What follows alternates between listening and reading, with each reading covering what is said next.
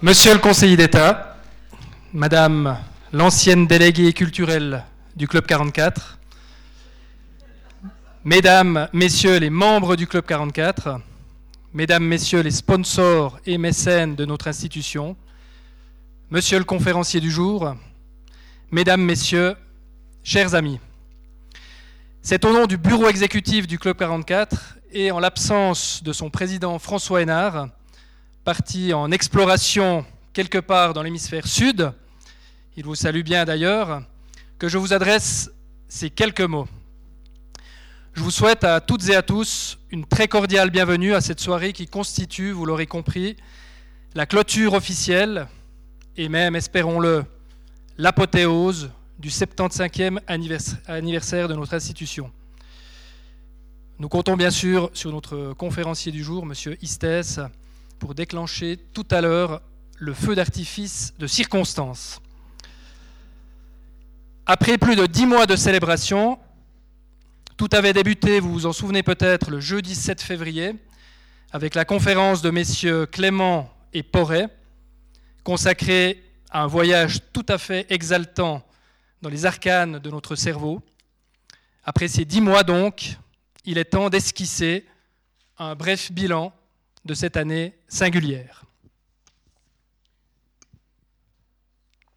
En démarrant la rédaction de cette intervention, je me suis demandé si le Club 44, en décidant de fêter un tel anniversaire, ne s'était pas en vérité égaré, s'il n'avait pas trahi sa vocation et perdu son âme.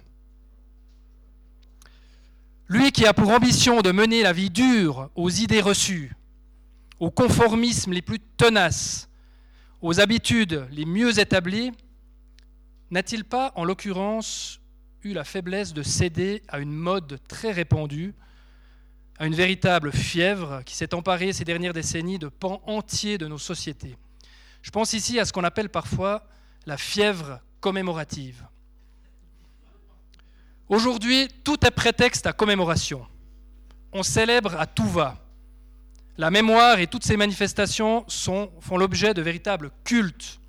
On n'en finit plus d'organiser des cérémonies du souvenir, d'ériger des monuments, d'inaugurer des plaques commémoratives.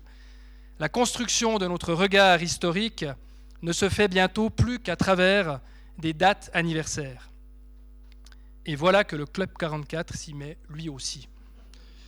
Franchement, n'a-t-il pas marché sur la tête? Cela mérite, vous en conviendrez, réflexion. Disons que si ce 75e anniversaire avait été conçu comme une longue succession d'événements visant à une pure autoglorification, des événements tournés exclusivement vers le passé pour le magnifier et le figer dans une espèce de vision idéalisée, nous pourrions aujourd'hui, à l'heure du bilan, être gênés aux entournures et faire l'amour. Or, fort heureusement je crois, ce n'est pas la perspective qui a prévalu au cours des dix mois qui viennent de s'écouler. Et soyons apaisés, il n'y a pas eu trahison. Ce 75e anniversaire, dès le moment où a émergé l'idée qu'il fallait le célébrer, a été pensé comme une occasion privilégiée pour le Club 44 de marquer un temps d'arrêt et de se livrer à un exercice forcément salutaire d'introspection. D'entrée de jeu, nous avons souhaité que cette année nous permette de questionner le sens de cette pratique sociale singulière autour de laquelle se structure toute l'existence du Club 44, à savoir la conférence débat. Est-ce que cet objet particulier cette façon d'être au monde, ce mode d'appréhension du réel, cette manière d'aménager la transmission du savoir, de faire vaciller les certitudes et, d'organiser le débat d'idées, revêtent aujourd'hui encore une quelconque légitimité et une quelconque signification. Est-ce que cette expérience collective mérite d'être poursuivie? Et est-ce que la ville de la Chaux-de-Fonds et plus largement le canton de Neuchâtel ont intérêt finalement à voir cette expérience se prolonger? Pour pouvoir en juger, revenons sur quelques éléments phares de cette année. Tout d'abord, pour mesurer la solidité, pour ainsi dire, de la conférence telle qu'elle se pratique depuis trois quarts de siècle ici, il était judicieux de la mettre à l'épreuve, en quelque sorte, en la confrontant à d'autres formes possibles d'intervention. Ainsi, diverses expériences inédites ont été menées cette année. À titre d'exemple, on rappellera la conférence gesticulée du comédien Gilles Guérin, qui transforme la pratique de la conférence en une véritable performance théâtrale. Ou alors la conférence déambulation de Jean-Pierre Ledantec au Jardin botanique de Neuchâtel, qui s'est intéressé, tout en cheminant, aux représentations philosophiques de la nature véhiculées par les divers types de jardins conçus à travers les époques et les civilisations. Ou encore la conférence expérimentation que nous vivrons tout à l'heure. Quelles leçons tirer de l'exploration de ces formes alternatives de conférences? Dans les trois exemples cités, on devine que la production et la réception d'un discours va de pair, bien sûr, avec une mobilisation intellectuelle, mais aussi avec un engagement du corps et des sens. C'est tout l'être qui est en mouvement. Et cette dualité se retrouve au fond dans tous les types de conférences, même les plus classiques et les plus statiques. Et ce sont ces noces entre l'intellectuel et le corporel qui nous ont conduits, dans le cadre du 75e, à adopter une nouvelle devise pour le Club 44. Passionnément curieux. La curiosité, c'est bien sûr l'élan intellectuel, et la passion, c'est la fureur du corps. Mais cet anniversaire n'aura pas eu pour ambition exclusive d'explorer des terra incognita, comme s'il fallait faire table rase et tout réinventer. Notre travail d'introspection aura aussi et surtout consisté à pousser le plus loin possible la logique qui est la marque de fabrique du Club 44, comme pour en tester la résistance et la fiabilité. Ainsi, tout a été mis en œuvre pour accueillir à notre tribune des conférenciers d'exception qui ont cette capacité de sonder l'étrangeté jamais complètement dissipée du monde dans lequel nous vivons et de la transformer en des discours construits, nuancés, jamais simplistes, qui nous donnent à la fois d'indispensables clés de déchiffrement et très souvent aussi du courage. Je reviens sur quelques moments forts de l'année. Et je cite pour commencer ce survol une réflexion de l'un des premiers conférenciers que nous avons accueillis, Dick Marty, ancien procureur général du canton du Tessin, venu en mai retracer les étapes principales de son combat d'une vie en faveur de la justice. Dick Marty déclarait Nous vivons dans une période où il semble qu'il soit devenu bien plus simple et agréable de croire à un mensonge que de se confronter à une vérité souvent complexe. Cette pensée, me semble-t-il, pourrait servir d'épigraphe à une grande majorité des conférences à l'affiche du Club 44, sinon à toutes. En mars, c'est Rokaya Diallo, journaliste et réalisatrice engagée, qui était parmi nous pour déconstruire avec beaucoup de brio les logiques historiques et sociales qui sont à l'origine de la mécanique raciste. En mai, c'est le grand politologue Pierre Rosanvallon qui foulait le sol de notre institution pour se pencher sur l'éclosion récente et inquiétante de nouvelles formes de populisme à l'échelle mondiale, en décrypter les causes et mesurer les ressources de nos démocraties malmenées pour résister à ce phénomène en juin, c'est Gilles Keppel, un autre politologue, extraordinaire qui faisait le déplacement de la Chaux-de-Fonds, nous livrant de précieuses clés d'analyse pour nous y retrouver dans l'épouvantable écheveau moyen-oriental. En septembre, en présence notamment de Véronique Marty et Laurence Di Félix de l'émission Vacarme, de Jean-Philippe Seppi, producteur de Temps Présent, et d'Edwy Plenel, directeur de Mediapart, une journée complète était consacrée à la pratique du journalisme aujourd'hui, à la lutte complexe qui est menée jour après jour pour garantir la préservation de médias de qualité, et faire pièce au pullulement nuisible des informations fallacieuses. En octobre, c'est le philosophe Dominique Bourg qui venait nous parler de son dernier brûlot, le marché contre l'humanité, dans lequel il nous invite notamment à reconsidérer cette distinction anthropologique fondamentale entre culture et nature sur laquelle toute la civilisation occidentale s'est construite, pour le meilleur, mais aujourd'hui sans doute pour le pire. Enfin, dernier exemple, tout dernièrement, nous accueillons Geneviève Fraisse, immense historienne de la pensée féministe, qui revenait sur les étapes de l'émancipation féminine, retraçant en particulier les chemins tortueux que les femmes ont dû emprunter pour devenir des créatrices, à part entière, comme les hommes qui en avaient fait leur chasse gardée, etc., etc. Je pourrais donc poursuivre cette énumération longtemps encore. Il ne s'agit que d'un aperçu qui illustre, si besoin, le souci permanent du Club 44 d'aiguillonner notre pensée avec les problématiques les plus brûlantes de notre actualité. Cet aperçu me permet également de vous rappeler l'existence du site internet du Club 44, auquel, toujours dans le cadre de ce 75e, nous avons fait subir une belle cure de jouvence.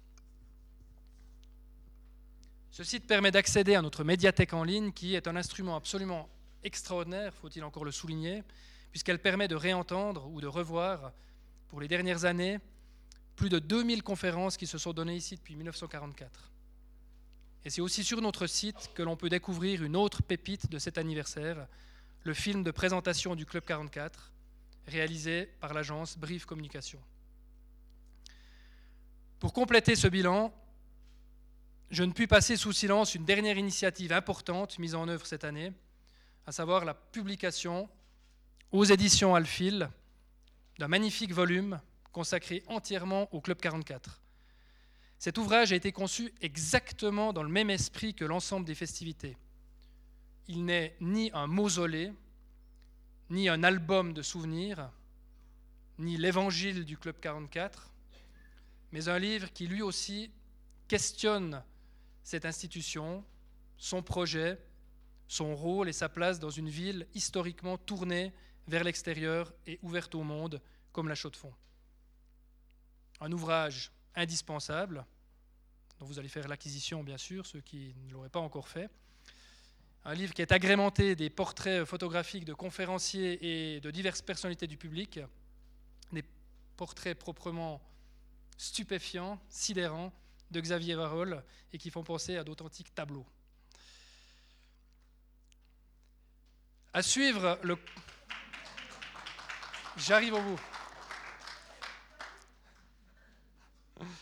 À suivre le compte-rendu de ces hauts faits du 75e anniversaire, vous pourriez avoir le sentiment que tout, absolument tout, s'est déployé selon un programme parfaitement mûri et maîtrisé de bout en bout.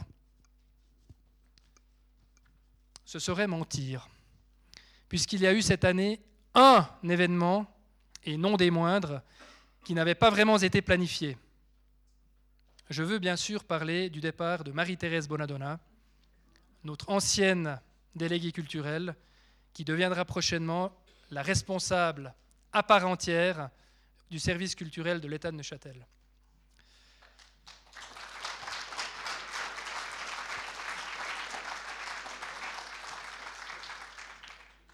alors que les préparatifs battaient leur plein. Voilà que Marie-Thérèse Bonadonna, c'était il y a une année environ, nous annonce qu'elle quittera le navire en cours de festivité. Nous étions, vous l'imaginez, sans voix. Abandon de poste, désertion, trahison. Ce n'est bien sûr pas dans ces termes que cette annonce a été reçue.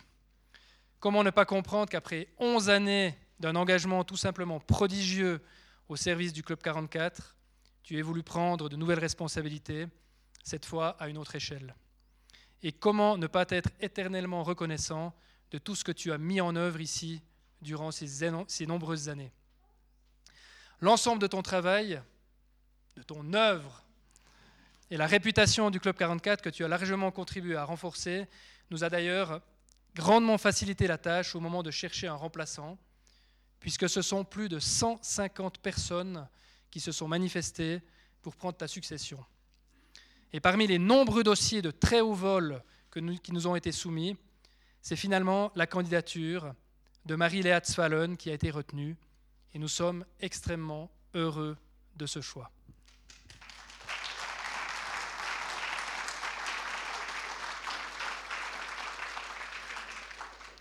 Chère Marie-Léa, tu es entrée en fonction en septembre, tu as repris au vol la programmation du 75e anniversaire, tu t'engages toi aussi sans compter pour porter le Club 44 à bout de bras, le faire rayonner, et nous nous réjouissons bien sûr que tu puisses, dès l'année prochaine, imprimer ta marque et ton style avec des choix, des invitations et des propositions qui t'appartiendront pleinement.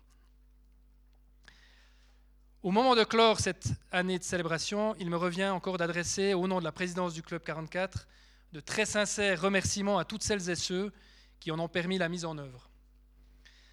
Je tiens tout d'abord à dire notre reconnaissance à l'équipe qui ajuste et réajuste au quotidien tous les rouages de cette mécanique subtile qu'est le Club 44. Marie-Léa, Marina, Estelle, Véronique, Anna, Joël, un immense coup de chapeau à vous toutes et tous.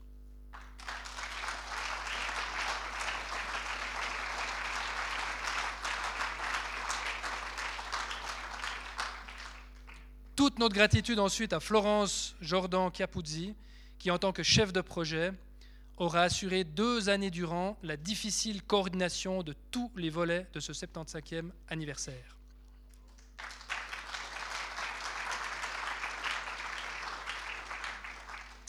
Nos remerciements également aux membres du bureau exécutif qui, semaine après semaine, se sont mobilisés comme force de proposition et trait d'union nécessaire entre le Club 44 et la Cité, son tissu institutionnel, culturel et économique.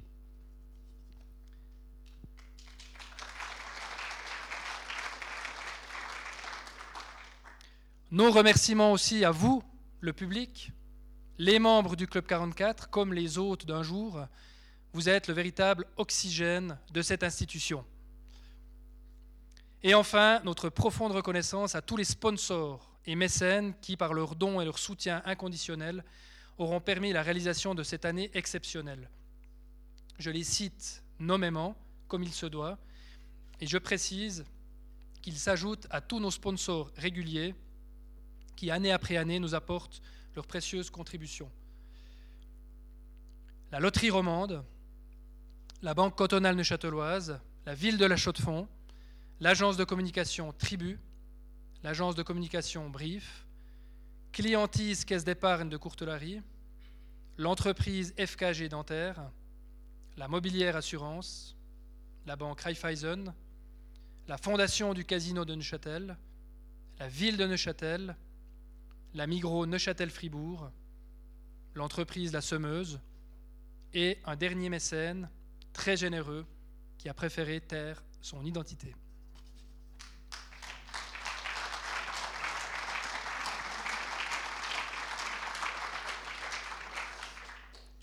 J'arrive au terme de mon intervention. J'avais commencé par mettre en doute la pertinence de l'organisation d'un tel anniversaire. J'espère que, comme moi, vous aurez la conviction à présent que le jeu en valait la chandelle, en la chandelle que le Club 44 n'a de loin pas dit son dernier mot et que nous devons dès maintenant impérativement prendre date et nous donner rendez-vous ici même en 2044 pour fêter le centième anniversaire. Je vous remercie et vous souhaite une excellente soirée.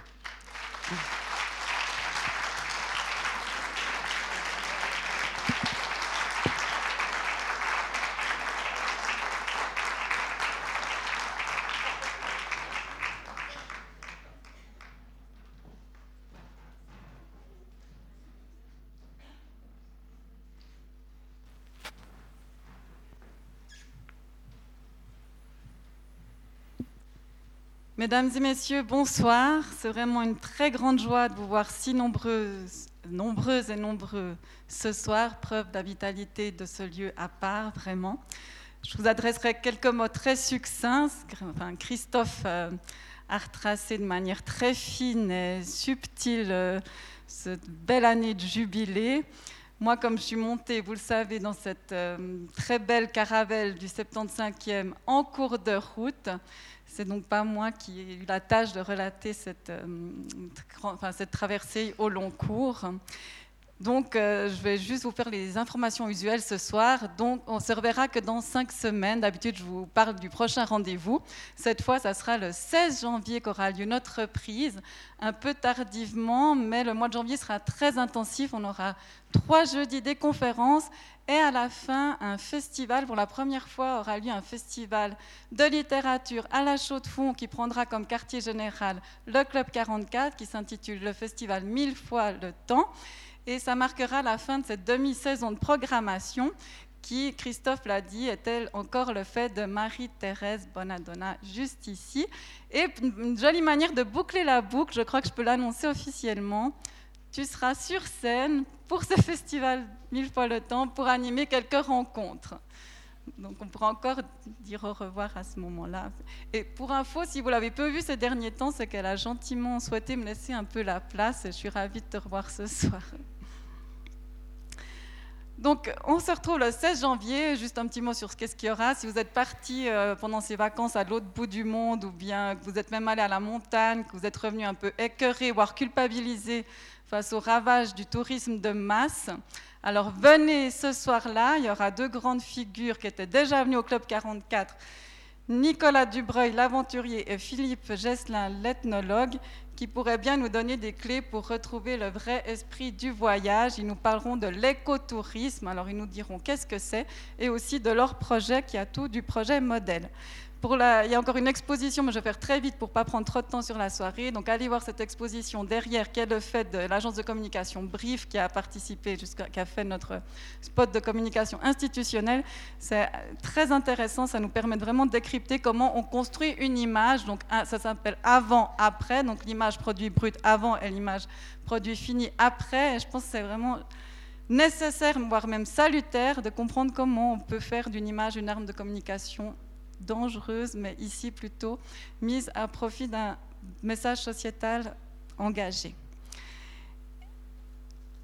Alors ce soir, c'est une conférence performance, euh, notre vice-président nous l'a déjà dit, de Richard Emmanuel Estes. C'est la troisième fois qu'il vient au Club 44 et la variété des sujets sur, sur lesquels il est intervenu montre la diversité de sa palette vraiment homme polycasquette.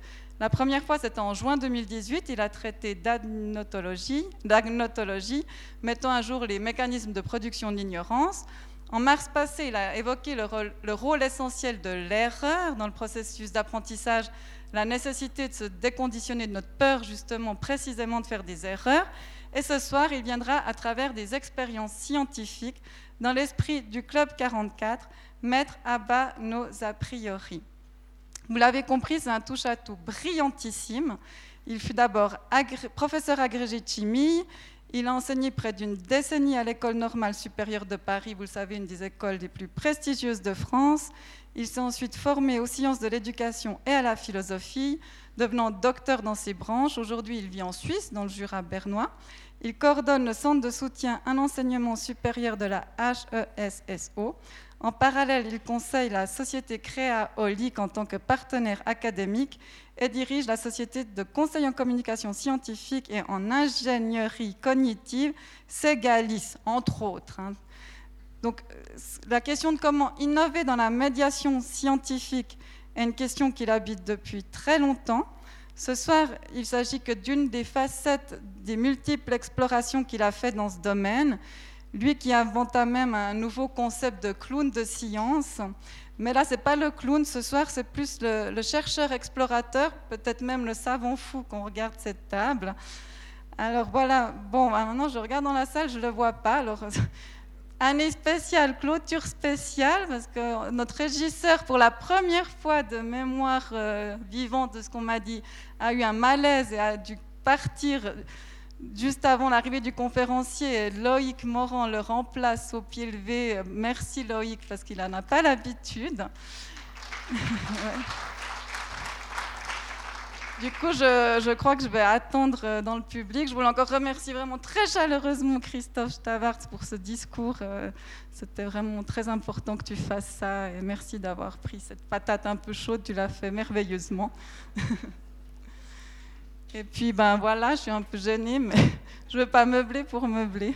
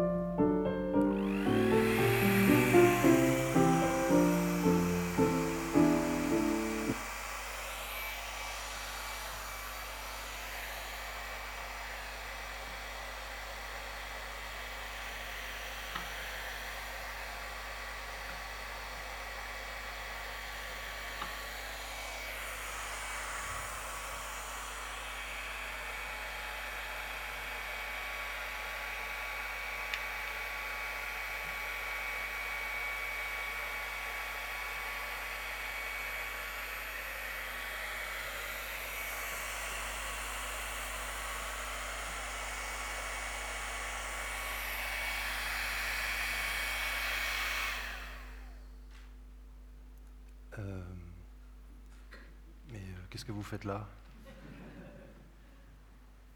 Je n'était pas prévu ça?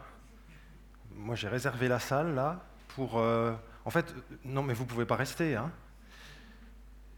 J'ai réservé parce que je dois préparer la conférence que je vais donner demain au Club 44 pour la, la, fin des festivités du 75e anniversaire. C'était pas demain, Marie-Léa? C'est ce soir? Bon. Euh, bon, enfin, voilà, le, matériel est là. Hein. Je ne suis pas très, tout, à fait prêt quand même. Hein. Je n'ai pas testé toutes les expériences. Euh, il pourrait y avoir un petit risque. Je ne sais pas, qu'est-ce qu'on fait? Je, le fais quand même ou vous revenez tous demain? On y va?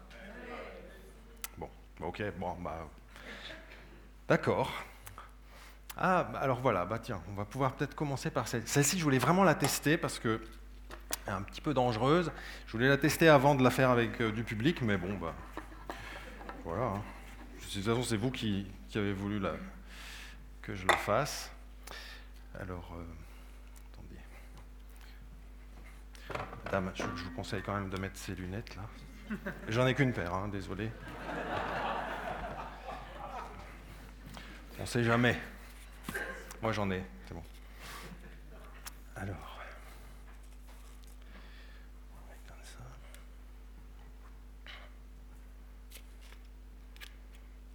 Ah oui, c'est vrai, c'est ces nouvelles allumettes. C'est une innovation en matière d'allumettes. Elles s'allument avec un briquet. Ça marche très bien.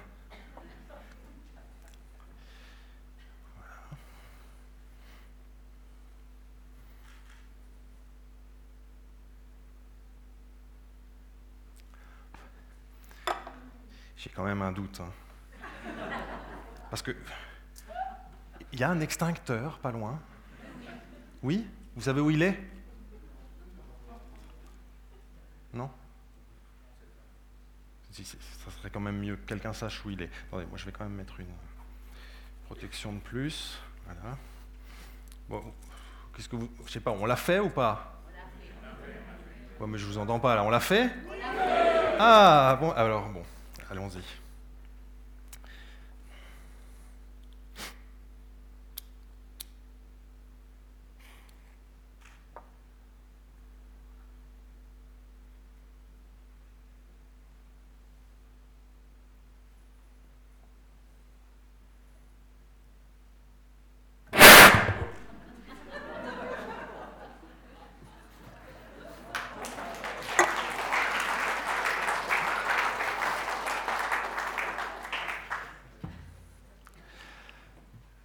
Ça va Je vais récupérer mes lunettes. Vous avez un peu bronzé au premier rang, c'est bien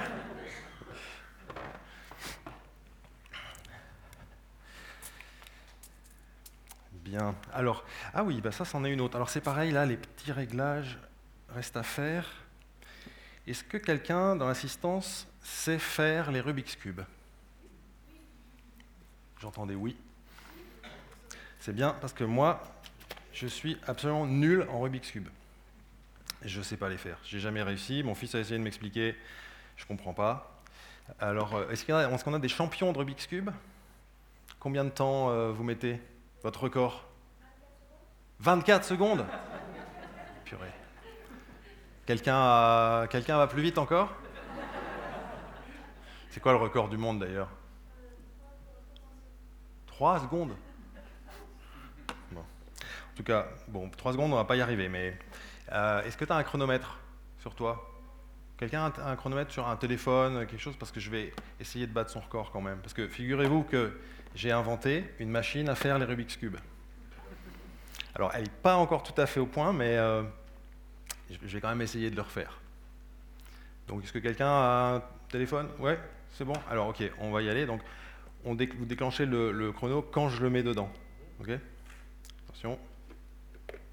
Voilà.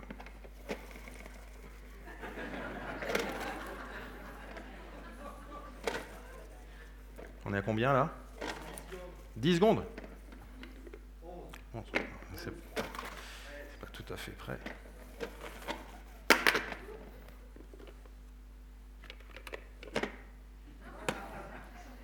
Voilà. Merci.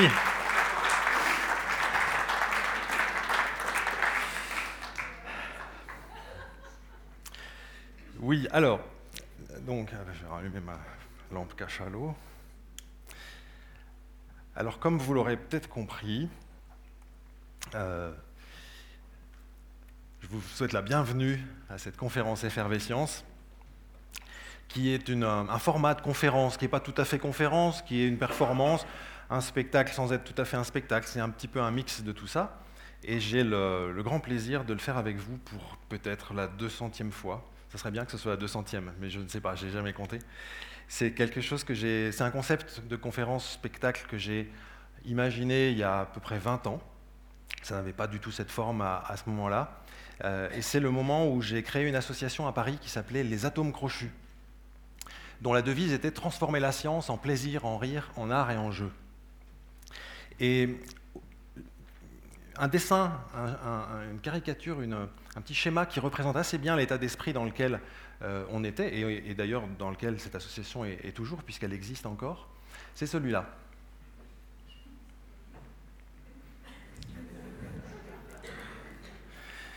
Il est assez ancien, vous l'avez peut-être déjà vu passer euh, sur les réseaux sociaux ou ailleurs. C'est peut-être pas vraiment une vraie réponse d'élève à un, problème de mathématiques, mais euh, je le trouve quand même intéressant parce qu'on est quand même obligé de se dire que la réponse qui est donnée, elle est juste. Et que peut-être c'est la question qui n'est pas très bien posée. S'il y écrit calculer la valeur de x, ou de l'inconnu x, ça aurait peut-être été plus précis. Et donc, euh, c'était l'état d'esprit des atomes crochus parce que ce qu'on aimait faire et ce qu'on aime faire aux atomes crochus, c'est faire de la science, c'est s'amuser, mais c'est en même temps, en s'amusant, poser des questions, poser des bonnes questions. Et en l'occurrence, la question que ça pose ici, c'est celle de comment est-ce qu'on formule une question scientifique. Et euh, faire de la science, c'est déjà apprendre à poser les bonnes questions. D'ailleurs, Einstein aurait dit un problème sans solution est un problème mal posé. Et c'est bien possible. Alors cette conférence euh, spectacle, je l'ai donnée vraiment un petit peu partout, euh, en Chine, au fin fond de la Chine, au fin fond de l'Angola, avec, différents niveaux d'élèves, parfois grand public, parfois public familiaux, avec toujours beaucoup de, plaisir, euh, des, conditions très très différentes. Et maintenant que j'ai décidé d'arrêter de voyager en avion, eh bien, je la fais en Suisse. Puis c'est bien aussi, c'est moins, difficile de transporter la, caisse de matériel. Alors, cette euh, conférence spectacle, elle a euh, un principe, c'est qu'elle part de questions. De questions qui sont plus ou moins farfelues, euh, mais qui ont toujours un rapport avec la science et qui permettent toujours de dire des choses de la science. Par exemple, celle-ci. Le feu a-t-il une ombre? Ça, c'est une carte postale que j'ai euh, achetée un jour quand je me promenais sur la place Jama Efna à Marrakech. Je suis tombé là-dessus, je me suis dit, il faut que je l'achète, je la mettrai dans mes conférences. Et comme vous pouvez le voir, puisqu'il y a un liseré à gauche, j'ai masqué une partie de l'image. Et la question que je vous pose, c'est est-ce que le feu a une ombre? C'est-à-dire que dans la mesure où ce cracheur de feu est éclairé euh, par le soleil, on voit une partie de son ombre ici, euh, est-ce qu'il est possible que la flamme elle-même et une ombre. Qu'est-ce que vous en pensez? Oui Donc le feu a une ombre Toujours Parce que si je fais une flamme, vous voyez peut-être ici l'ombre de ma main. Bah, S'il n'y a pas de flamme, vous ne pouvez pas voir son ombre. Mais là, au-dessus du briquet, il n'y a pas d'ombre. Donc si le feu a une ombre, il n'en a en tout cas pas toujours, parce que là, il n'en a pas. Bon. Alors évidemment, quand je pose la question à des enfants, bien souvent ils me disent, bah non, il n'a pas d'ombre le feu. Puis si je leur demande pourquoi, ils me disent, bah parce que le feu, c'est de la lumière. Alors le feu n'est pas de la lumière. Le feu, c'est autre chose. C'est de la matière qui fait de la lumière. Et dans certaines conditions, cette matière qui est en train de faire une réaction chimique avec l'oxygène de l'air, et qui, se met dans un état qu'on appelle l'état plasma. Dans certains cas, donc, euh, cette matière en combustion peut être opaque, opaque aux rayons du soleil, c'est-à-dire arrêter les rayons du soleil. Et si le soleil est plus intense que la lumière que la flamme produit elle-même, eh on va obtenir une ombre. Alors parfois il y en a, parfois il n'y en a pas. Ça dépend bien sûr des conditions, et c'est bien souvent comme ça en science. On va poser la question, on va trouver des réponses qui dépendent des conditions dans lesquelles on se place. Euh, puisqu'on parle de, lumière, de chaleur, j'avais envie de vous, euh, faire un petit exercice pour vous réchauffer et pour vous réveiller. Euh, ce que je vais vous demander de faire, c'est de poser vos mains sur vos cuisses, et puis de les frotter. Ah, frotter, frotter, frotter, fort. Ah, j'adore cette expérience. Alors allez-y, frottez, frottez. Et qu'est-ce que vous sentez? De la chaleur. Vous le saviez avant de frotter, mais c'était quand même sympa de vous faire euh, frotter vos cuisses. Euh, vous sentez de la chaleur, et moi, ce qui m'intéresse, c'est maintenant de raisonner en scientifique. C'est-à-dire que en physique, il y a un principe très très fondamental qui dit la matière, l'énergie se conserve. S'il y a de l'énergie à un moment quelque part, c'est qu'elle était ailleurs avant. Alors, elle était peut-être cachée, emmagasinée dans quelque chose, on parle d'énergie potentielle, ou alors elle était véritablement sous forme d'énergie, euh, les véhicules de l'énergie, c'est la lumière, c'est la chaleur, c'est l'électricité. C'est toujours, c'est bien souvent, à part pour la lumière où c'est des corpuscules sans masse qui bougent, qui se déplacent, l'énergie prend souvent la forme de déplacement de quelque chose. Déplacement d'un objet macroscopique, c'est l'énergie cinétique, déplacement d'objets microscopiques, c'est la chaleur, ou déplacement d'électrons, c'est l'électricité. Donc elle peut être là-dedans, cette énergie, et elle peut être aussi stockée en attendant d'être libérée, par exemple dans un lac de barrage, avant que l'eau ne tombe et ne libère son énergie de mouvement. Et ce qui m'intéresserait, c'est de savoir, puisque vous avez libéré de l'énergie sur vos cuisses, cette énergie sous forme de chaleur, elle était où avant? Oui? Alors, avant d'être chaleur, qu'est-ce qu'elle était? Elle était mouvement, oui, de votre main. Et avant d'être mouvement de votre main, cette énergie, elle était stockée dans les muscles.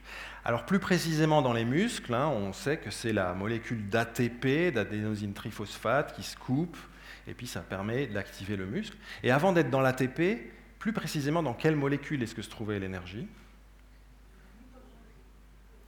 Oui, et comment est-ce qu'elle y est arrivée, cette énergie? Par quel véhicule? Étant stockée dans quoi? Oui, les sucres, le glucose notamment. Et ce glucose, il venait d'où? Alors il peut venir du foie, où le foie stocke un polymère du glucose qu'on appelle le glycogène. Mais avant d'être dans le foie, il était où? Dans les, oui j'ai entendu, dans les aliments qu'on a mangés. Donc imaginons que ce soit dans euh, un steak que vous ayez euh, mangé hier ou ce matin, enfin ce midi. Euh, avant d'être dans le steak, cette énergie, ce glucose était où Dans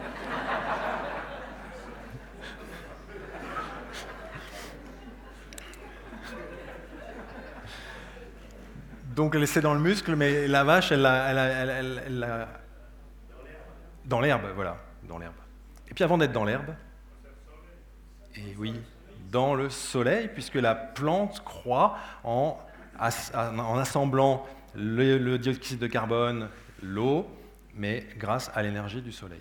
Et donc, la chaleur que vous avez libérée sur vos cuisses, c'est de l'énergie solaire, comme beaucoup, beaucoup de formes d'énergie qu'on a sur la Terre. Pensez euh, au vent, bah, c'est les différences de température qui créent les différences de pression et euh, qui créent euh, le mouvement du vent. Un petit peu la rotation de la Terre aussi, mais essentiellement le vent. Le photovoltaïque bien entendu c'est solaire, euh, l'hydroélectricité c'est le soleil qui fait monter l'eau en l'évaporant avant qu'elle ne retombe sur les montagnes et ruisselle dans les lacs de barrage. Euh, à quoi est-ce que vous pouvez penser encore comme source d'énergie?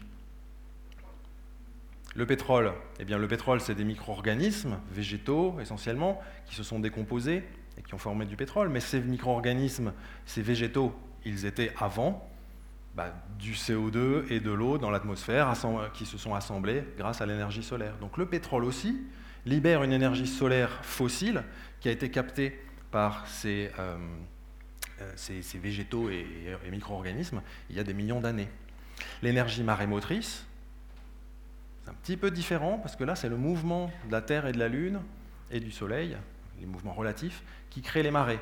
Alors c'est quand même le Soleil, mais pas l'énergie solaire du Soleil. Et puis, bien sûr, on a oublié une source d'énergie, le nucléaire. Et celle-ci, alors, c'est vraiment une de celles qui n'est pas solaire. Le nucléaire, l'uranium, par exemple, le plutonium, sont des euh, combustibles fossiles, certes, mais qui n'ont pas été créés par le Soleil. Ils ont été créés par une supernova qui était dans la, la, zone du système solaire avant la naissance du Soleil.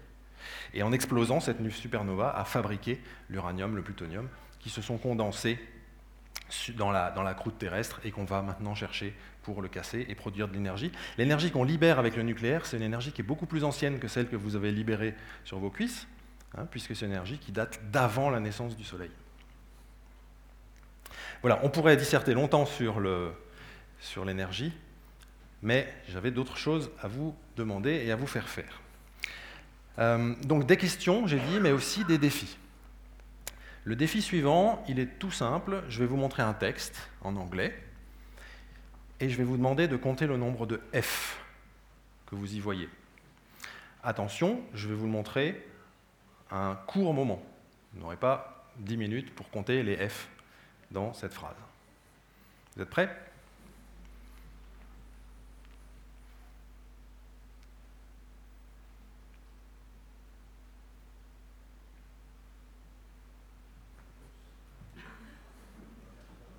C'était trop court Je le remonte un petit coup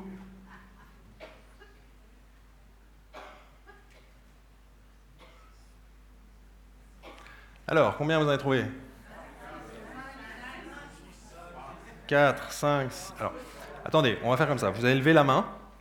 Qui en a compté 1 ah, Qui en a compté 0 Non, ça va. Qui en a compté 1 2 Deux personnes là-bas, une là, voilà, quatre personnes. Qui en a compté 3 Ouh, un peu plus déjà. Bah alors, euh, qui, ceux, ceux, qui ont dit 4, 5, 6, vous avez bu ou vous voyez double? Qui a vu, a vu 4 5 et 6 et B. 4 personnes qui en ont vu 6 et 7 une personne. 2 8 8 F alors 7, j'avais jamais eu. Ça, c'est bien. Ah bon, on va les compter, hein. On va les compter vraiment. Alors, finished. 1, 2, 3, 4, 5, 6.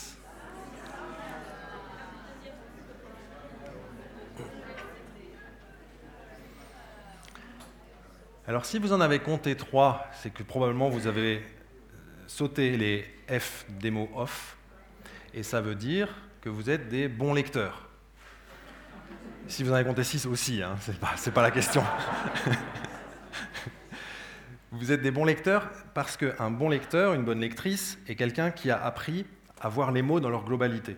Si vous voyez le mot locomotive, vous ne lisez pas L-O-C-O-M-O-T-I-V-E. Vous lisez locomotive, vous reconnaissez le mot. C'est pour ça que même si les lettres euh, euh, de locomotive sont mélangées, vous allez quand même lire locomotive. Hein, il, y a, ces petits exercices-là qu'on peut faire qui sont amusants.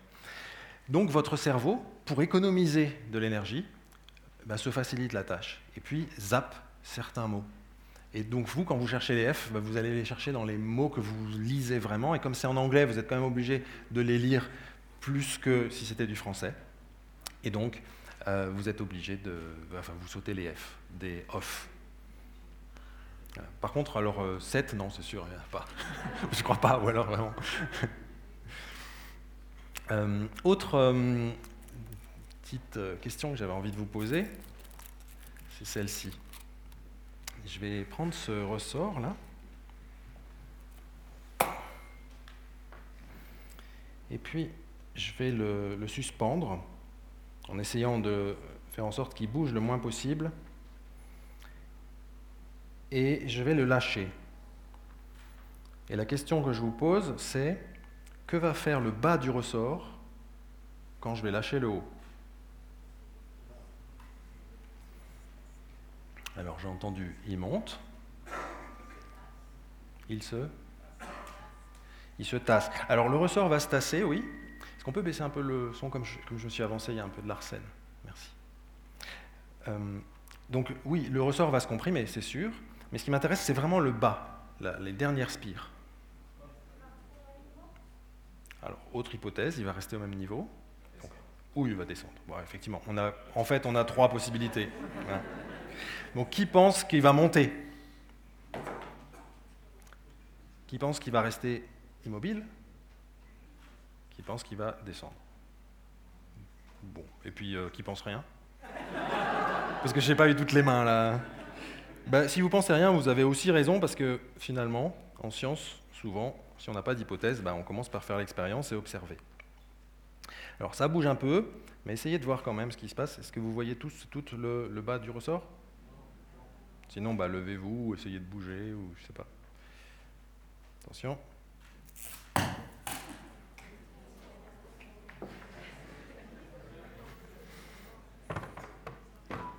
Qu'est-ce qu'on a vu? Ouais, on a l'impression qu'il est resté au même endroit. Je vais le refaire une deuxième fois.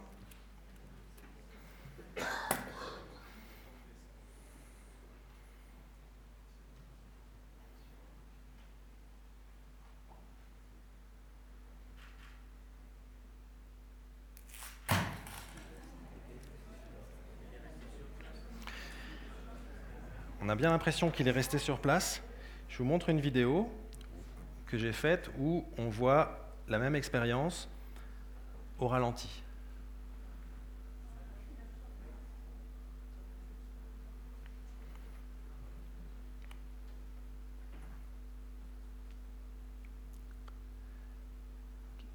Il reste parfaitement immobile.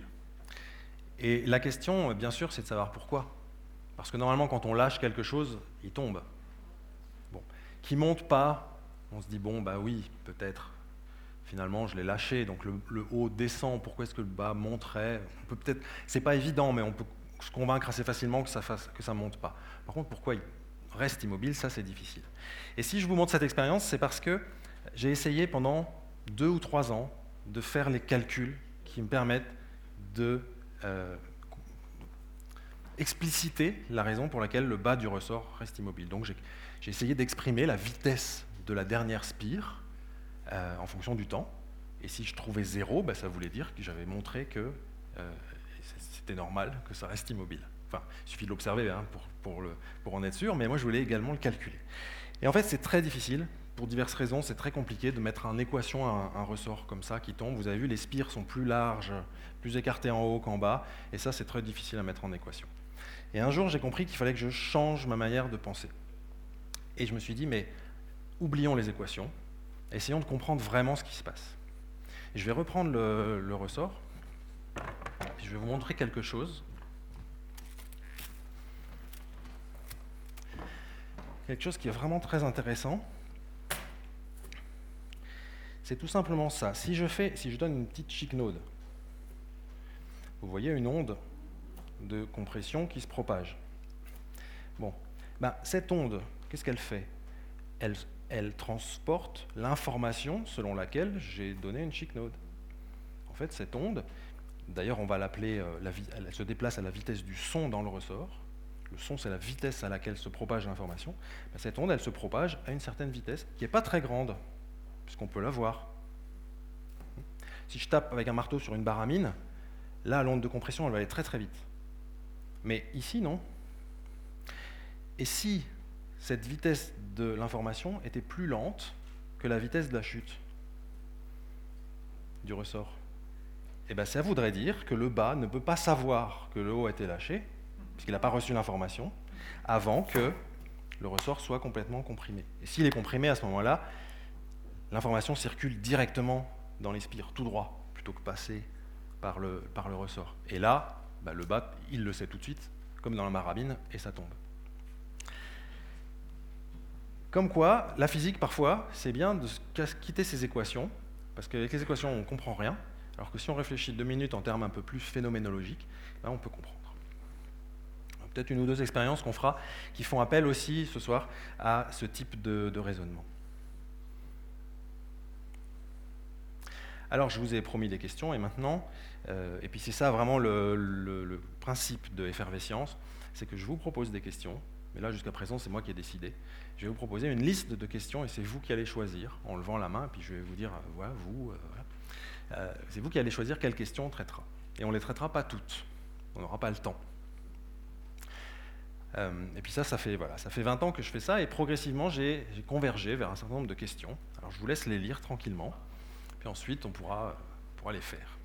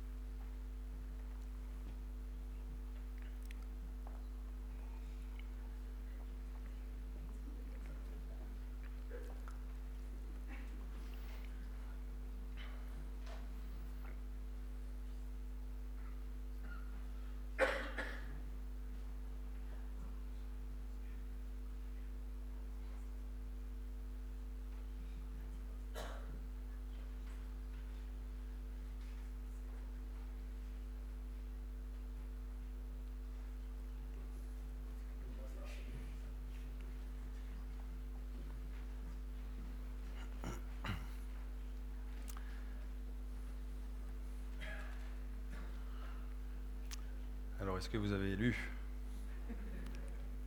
Est-ce qu'il y a quelque chose qui vous intéresse? Oui?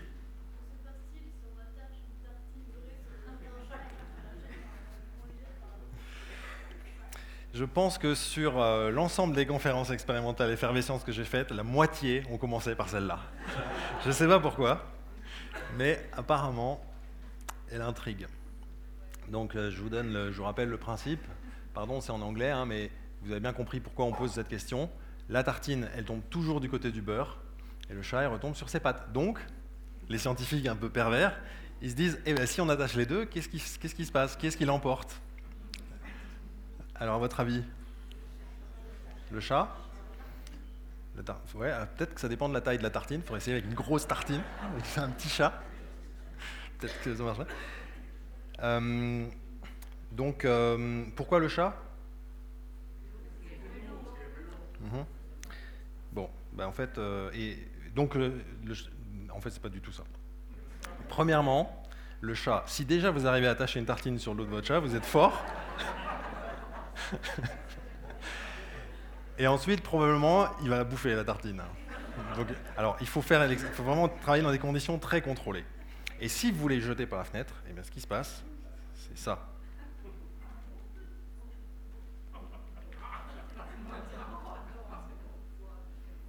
C'est pas sympa pour le chat. Alors, ça a donné des idées à des gens, parce que vous savez, en pleine transition énergétique, c'est pratique d'avoir des nouvelles sources d'énergie on va regarder une petite vidéo, on va baisser la lumière, et puis on en discutera euh, ensuite.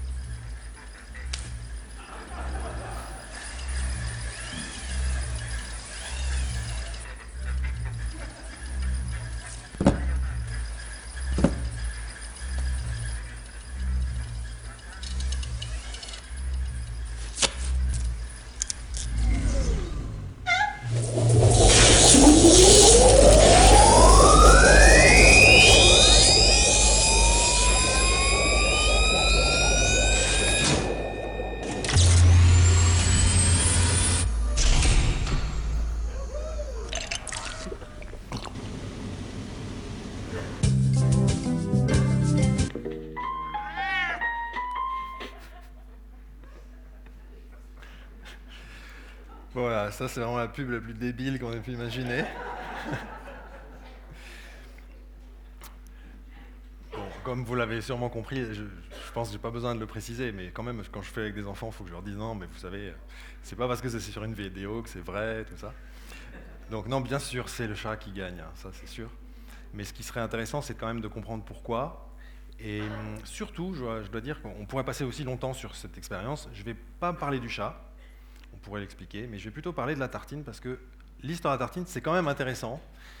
Et euh, il y a plein d'idées qui circulent autour de euh, cette histoire de tartine. Alors, à votre avis, pourquoi est-ce que la tartine tombe sur le côté beurré? Plus souvent. Pas toujours, mais plus souvent. Parce...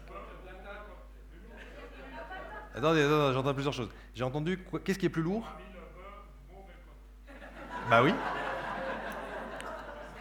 Ça mériterait d'être euh, testé avec le beurre dessous, oui. Qu'est-ce qui est. Alors j'ai hauteur de la table, on va comprendre, essayer de comprendre ce que ça veut dire, et j'ai le. Beurre est plus lourd. Mais j'ai voilà, j'ai deux idées, alors si vous voulez bien. Et... Ouais, peut-être. Alors, si vous voulez bien, comme j'ai deux hypothèses, je commence par celle qui m'arrange, c'est-à-dire euh, l'histoire du, euh, du beurre qui serait plus lourd. Et on va faire une, euh, une expérience toute simple. On va modéliser la tartine en disant, eh bien, prenons euh, une balle de tennis pour modéliser le pain et une boule de pétanque pour le beurre. Et si on pense que la tartine tourne parce que le beurre est plus lourd, c'est parce qu'on pense que le beurre tombe plus vite que le pain, et que donc si je les lâche côte à côte, la boule de pétanque va arriver en premier. Alors ça, on peut faire l'expérience. Si effectivement la boule de pétanque arrive en premier, on se dira, bah oui, c'est peut-être le beurre qui fait tourner la tartine. Donc je le fais. Essayez de ne pas abîmer le plancher du Club 44.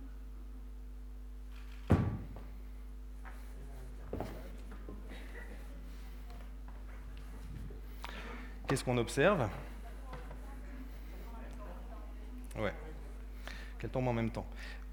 Parfois, je, demande au public euh, où sera la balle de tennis lorsque la boule de pétanque touchera le sol. Et puis ça arrive qu'on me dise à la moitié du chemin, euh, voire un tiers seulement. Mais non, en fait, alors évidemment, il y a toujours des petites différences parce que je ne les lâche pas exactement en même temps. Mais c'est assez net que si je le fais plusieurs fois, ces petites différences vont être une fois dans un sens, une fois dans l'autre. Et effectivement, elles tombent à la même vitesse. Cette expérience s'appelle l'expérience de Galilée. Il a probablement jamais fait ça, du haut de la tour de Pise. De toute façon, il n'y avait pas de balle de tennis et de boule de pétanque à l'époque. Euh, mais, euh, mais c'est un, exemple canonique en physique pour parler du mouvement des corps. Et je vous ai dit tout à l'heure que les équations, souvent, c'était difficile à comprendre. Alors, on en, physique, on sait très bien décrire le mouvement et on sait très bien expliciter ces mouvements et justifier du fait qu'elles arrivent en même temps. Mais pour ça, il faut écrire une formule qui s'appelle le principe fondamental de la dynamique. Puis si on a un peu oublié sa physique et ses maths, on ne comprend rien. On est obligé d'admettre que oui, il y a des équations qui permettent, enfin des lois physiques qui permettent de rendre compte de ce phénomène. Donc je vous propose à nouveau une approche phénoménologique. La boule de pétanque, on, pense qu'elle va arriver en premier parce qu'elle est plus lourde. Et si je la sous-pèse, je sens qu'effectivement elle est plus lourde. Qu'elle pèse plus, elle pousse plus sur ma main la balle de tennis, voilà, elle, pousse moins sur ma main. Mais si je les agite, ben, cette boule de pétanque, j'ai beaucoup plus de mal à l'agiter que cette balle de tennis. Ça, c'est facile, ça, c'est difficile. Pourquoi? Ben, C'est cause de leur masse. Mais ce n'est pas la même masse. La première masse, c'est celle qui fait que la boule de pétanque a envie d'aller vers le sol. La deuxième masse, c'est celle qui fait qu'il est difficile de la mettre en mouvement. La première s'appelle la masse gravitationnelle, la deuxième s'appelle masse d'inertie. Et on voit bien que les deux effets se compensent. La boule de pétanque est plus attirée par le sol, mais elle se met en mouvement plus difficilement. Et à tout moment, elle est accélérée plus difficilement que la balle de tennis, tout en étant plus attirée. Et il se trouve que ces deux effets se compensent exactement. Et c'est pour ça qu'elles arrivent exactement en même temps. vous allez me dire, mais pourquoi ils se compensent exactement Et pourquoi est-ce que la masse d'inertie, c'est la même que la masse gravitationnelle? Eh bien, même dans le principe fondamental de la dynamique, on ne sait pas démontrer que ces deux masses sont égales. Il n'y a que dans la théorie de la relativité d'Einstein qu'on peut montrer que ces deux masses sont égales. En fait, on est obligé de l'admettre. Et c'est pour ça qu'on l'appelle masse tout court. Et quand on vous parle de la masse, on ne vous parle jamais soit de la masse gravitationnelle, soit de la masse d'inertie. En fait, elles sont égales. Mais on ne peut pas le démontrer. Et en faisant ce petit raisonnement phénoménologique, non seulement on a réussi à comprendre un petit peu pourquoi elles arrivent en même temps, puisqu'il y a deux effets qui se compensent. Mais en plus, on a fait émerger quelque chose de très important qu'on n'arrive pas à prouver dans la physique classique, c'est que la masse d'inertie et la masse gravitationnelle sont égales. Et ça ne résout pas notre problème de tartine, parce qu'on a juste maintenant prouvé que ce n'était pas ça qui faisait que la tartine tombait du euh, côté du beurre. Alors quelqu'un d'autre m'a dit, ça dépend de la hauteur de la table. Et, hier, j'étais dans le bar, là, et il y avait une journaliste de RTN, qui est peut-être là d'ailleurs, qui me disait Mais euh, est-ce que ça ne serait pas aussi la loi de Murphy? Alors, il faut quand même faire l'hypothèse que ça puisse être la loi de Murphy. La loi de Murphy, c'est la loi de l'emmerdement maximum. Et ça consiste. En fait, est-ce que c'est vrai ou ça, fonctionne ou ça ne fonctionne pas, la loi de Murphy? Ben oui. Si, supposez simplement qu'une fois sur deux, ça tombe sur le beurre, une fois sur deux, sur la tartine. Ben, quand ça tombe sur la tartine, ben, vous la ramassez et puis à la rigueur vous la nettoyez un peu et vous la mangez. Quand elle tombe sur le beurre, ben, vous râlez, vous êtes obligé de la nettoyer, etc. Donc ça prend tout de suite plus d'importance. Et donc psychologiquement, on va avoir l'impression que ça arrive plus souvent. Parce que quand ça arrive, c'est plus embêtant, c'est plus déplaisant. Et c'est ça qui explique la loi de Murphy. C'est que notre attention est plus attirée par les phénomènes déplaisants que par les phénomènes plaisants, même s'ils sont équiprobables. Il se trouve que pour la tartine, c'est pas 50%. C'est vraiment plus souvent sur le beurre que sur la tartine, si on fait euh, des expériences. Hein. Il y a des gens qui ont des recherches, font des recherches intéressantes. Et, donc, ce que je vais faire, c'est changer de modèle de tartine, abîmer mon matériel, et prendre simplement un DVD, et puis dire, bah, voilà, supposons que je lâche ma tartine, elle se lâche, euh, évidemment, on la lâche de différentes manières. Et supposons que je la lâche comme ça.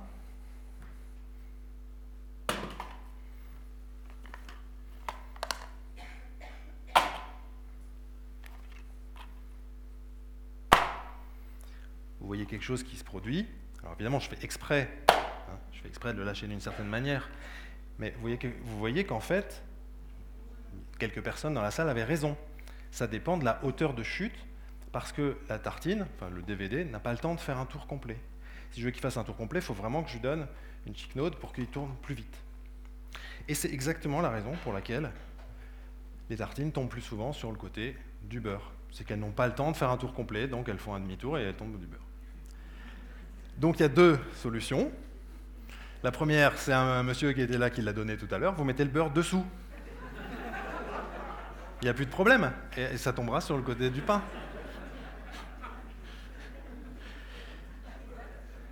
Et l'autre solution, bah, c'est tout bête, hein, vous montez sur une échelle pour prendre votre petit déjeuner. Et là, elle fait un tour complet.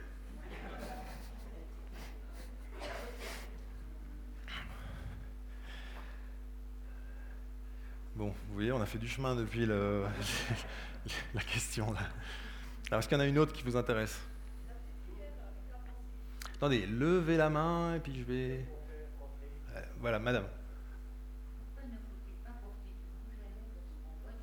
Ah. Oui, vous saviez?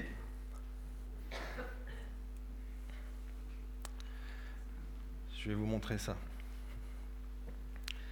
Je vais déjà ranger un peu tout ça là.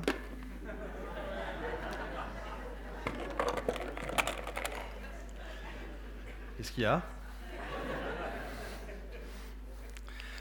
Alors j'ai ici une flûte à champagne très propre et une flûte à champagne qui est très grasse, mais je vais encore mettre un petit peu plus de rouge à lèvres. Je vais, pas moi qui vais le mettre, hein, ça. Voilà. Attendez, je vais faire ça bien.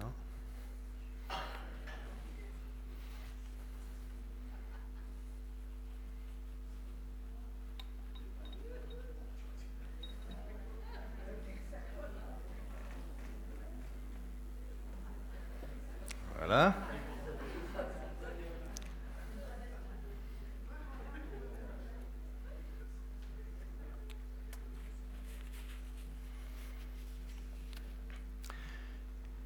Alors, j'ai pas pris du champagne, j'ai pris du prosecco. Hein, je crois que vous comprendrez pourquoi. Et ce que je vais faire, c'est verser le mousseux dans le verre propre et ensuite dans le verre euh, qui est souillé avec le rouge à lèvres. Alors, je vais le faire qu'une seule fois, donc il faut bien regarder ce qui se passe.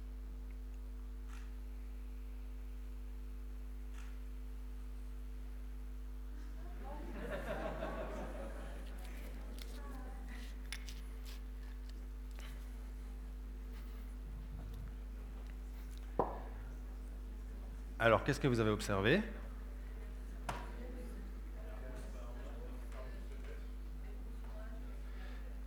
Ça a moussé, disons au début ça a moussé pareil, mais la mousse est descendue beaucoup plus vite dans celui-ci que dans l'autre. Euh, tout simplement parce que dans le rouge à lèvres, il y a des anti-moussants. C'est des anti-moussants. Sinon, vous auriez, enfin pas vous, mais vous auriez de la, mousse au coin des lèvres.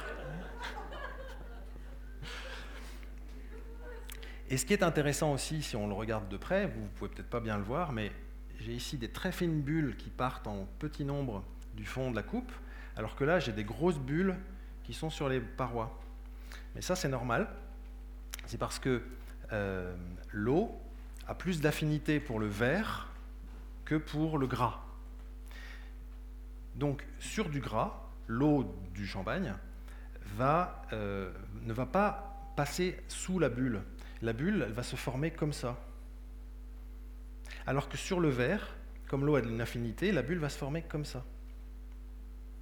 Comme ça sur le, sur le, gras, comme ça sur le verre propre. Et donc, puisqu'elle est comme ça, ben, elle va se détacher beaucoup plus tôt que si elle est comme ça. Il va falloir qu'elle grossisse beaucoup avant de se détacher. Donc, non seulement vous tuez la mousse du champagne, mais vous dénaturez aussi la taille des bulles. Donc, avec du rouge à lèvres, on n'a pas du tout la même sensation du champagne que dans un verre propre. Et d'ailleurs, c'est aussi la raison pour laquelle dans les cuisines, il ne faut pas laisser les coupes comme ça, parce que le, gras peut se mettre dedans et après vous avez, euh, vous avez des grosses bulles. Et c'est dommage, surtout si c'est du Don Pérignon qui a des, fines, fines, bulles. c'est exactement la même raison pour laquelle il, il ne faudrait pas boire du, n'importe quelle boisson pétillante dans des verres en plastique. Dans un gobelet en plastique, le même champagne va avoir des grosses bulles et c'est juste pas bon. Voilà.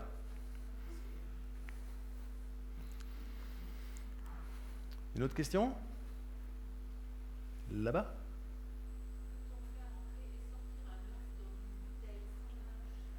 Mhm. Alors,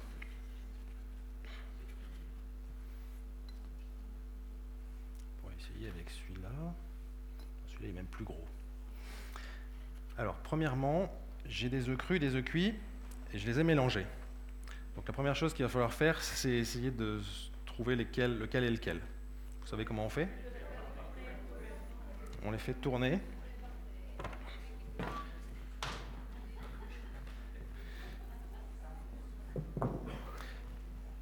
Je vais le faire ici.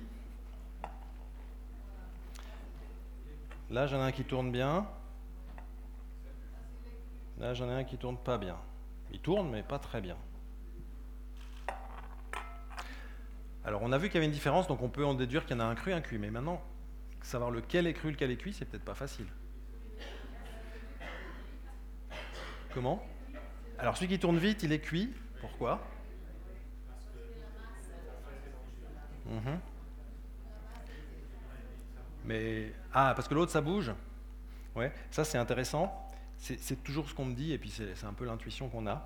Mais si on pouvait regarder l'intérieur de l'œuf, on verrait que, à cause de la force centrifuge, en fait, le, blanc, qui est plus dense que le jaune, parce que dans le jaune il y a du gras, se plaque, et puis se plaque aux parois, et puis en fait il n'y a rien qui bouge.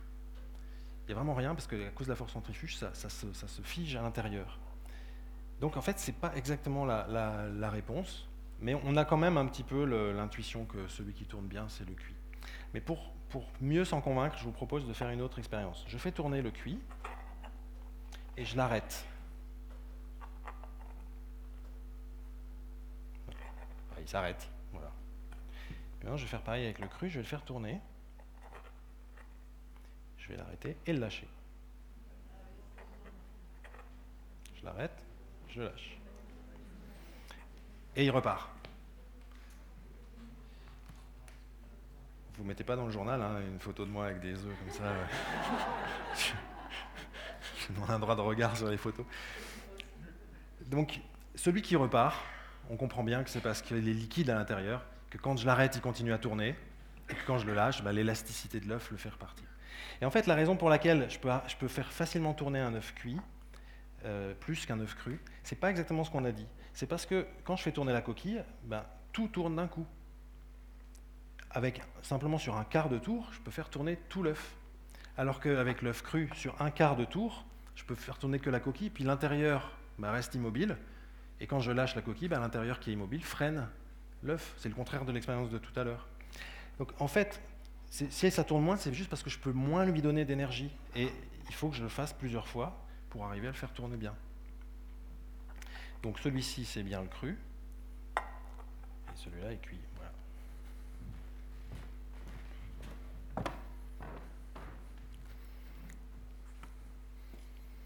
Comme j'ai confiance en la science, je le prouve.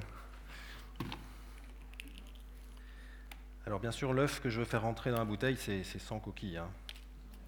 quand même. Pas exagérer.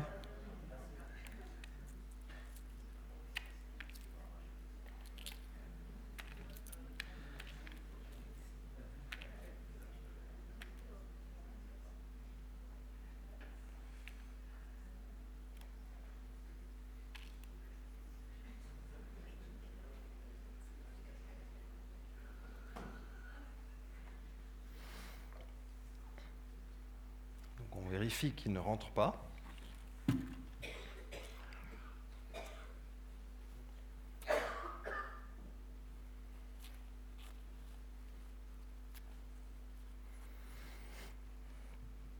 Puis je vais faire la chose suivante. Regardez bien à nouveau parce que ça sera qu'une seule fois.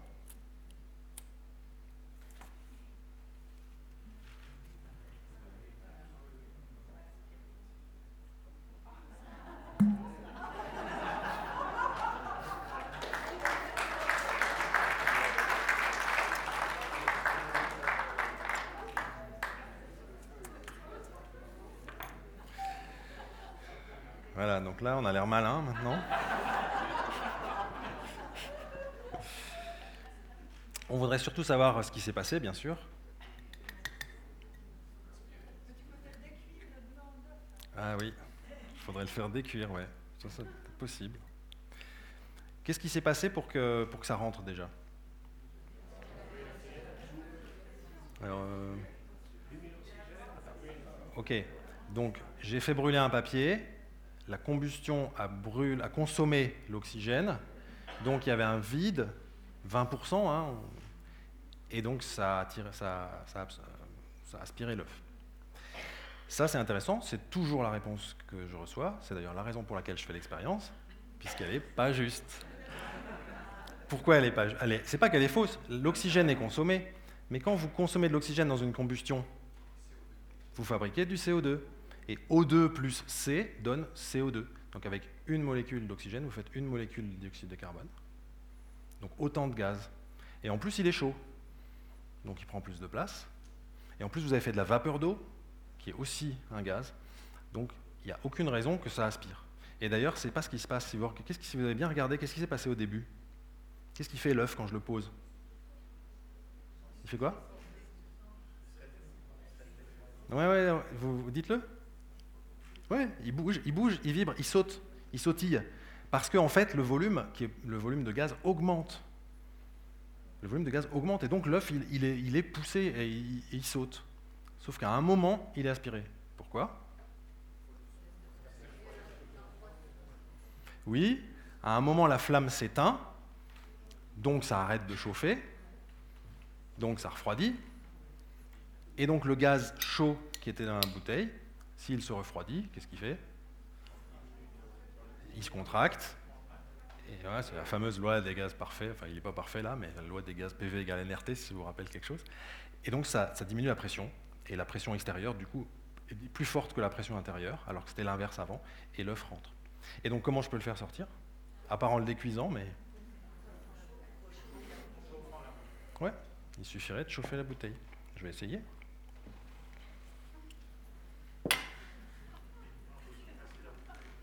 Ouais, alors sans casser la bouteille, c'est sûr.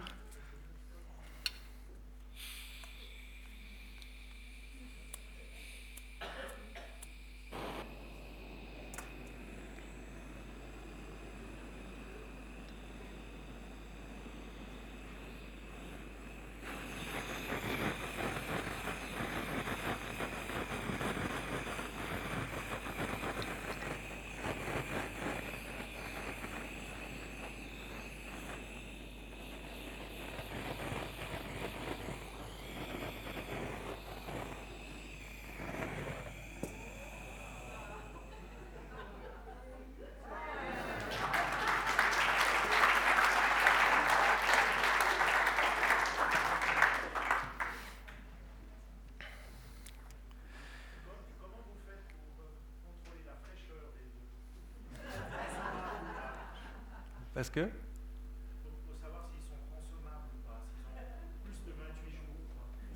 Ah bah justement oui, alors ça c'est intéressant, je sais ce que vous voulez me faire dire, je crois.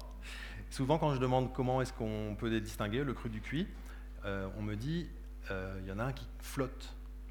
Parce qu'on a l'idée que quand l'œuf se durcit, il devient plus lourd.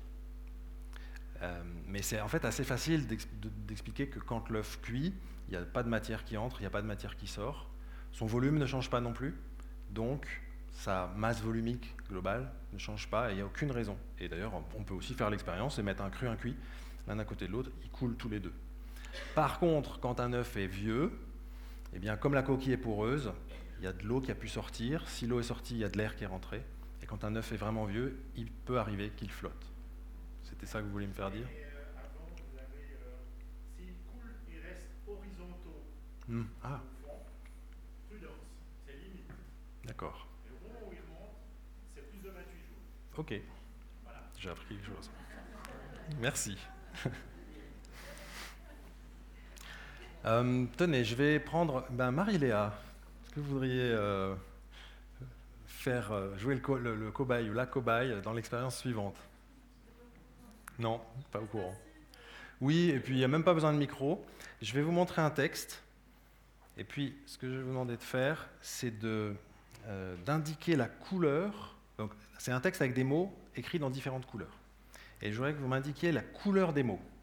Dans quelle couleur ils sont écrits Voilà, le nom de la couleur à chaque fois. S'il y a un doute entre euh, violet et indigo, on s'en fiche. Hein. C'est voilà, juste le, nom de la couleur dans laquelle le mot est écrit.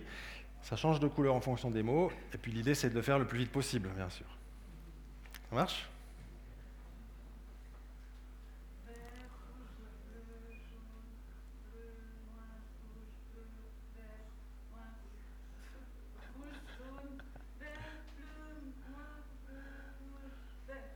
Waouh, bravo. Je crois que vous avez bien fait de choisir pour le Club 44. Hein. Vraiment, euh, je n'ai jamais aussi rapide. Hein. Bon, vous avez compris l'exercice et vous avez bien vu que malgré tout, elle avait des difficultés. Tout le monde en a. Euh, et je voulais vous montrer ça parce que là, c'est le contraire de l'expérience de tout à l'heure. En fait, c'est pas compliqué de dire la couleur d'un mot, sauf quand ce mot vous dit qu'il est d'une autre couleur. Donc tout à l'heure, notre cerveau, il sautait des informations pour gagner du temps, et là, il est pollué par des informations qu'il lit automatiquement. On ne peut pas l'empêcher de le lire. Si le mot, si, toute cette diapositive était à l'envers, ce serait déjà plus facile. Si c'est écrit en chinois, ça serait évident, à moins que vous parliez chinois. Mais... Donc, euh, c'est intéressant de voir qu'avec des petits exemples comme ça, on peut euh, avoir des informations sur le fonctionnement de notre cerveau. Oui.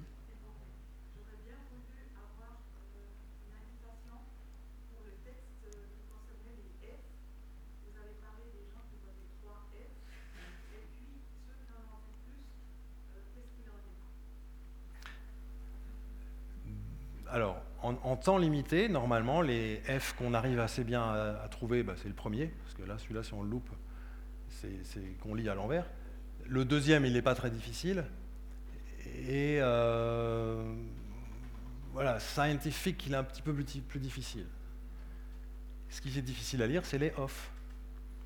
Donc si vous en avez vu trois, c'est probablement les trois des mots longs et pas les off. Ou alors vous avez vu un off, mais vous avez sauté les autres. Comme vous n'avez pas assez de temps pour réfléchir en disant Ah, est-ce qu'il n'y avait pas d'autres off, etc. Donc c'est tout. Plus que combien?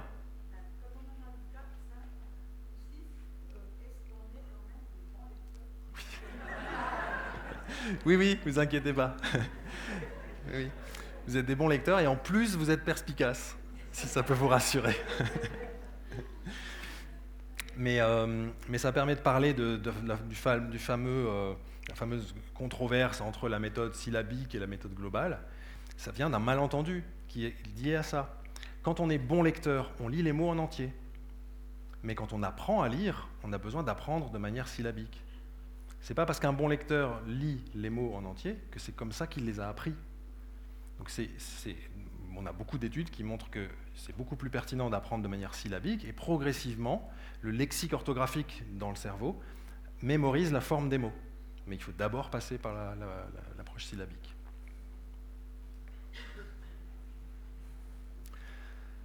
Autre expérience? Oui, là-bas? Ah, Donc c'est bien parce que j'ai déjà le, blanc d'œuf.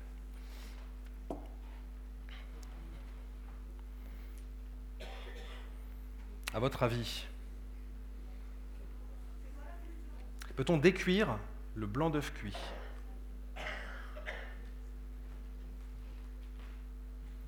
Je vais juste prendre le blanc.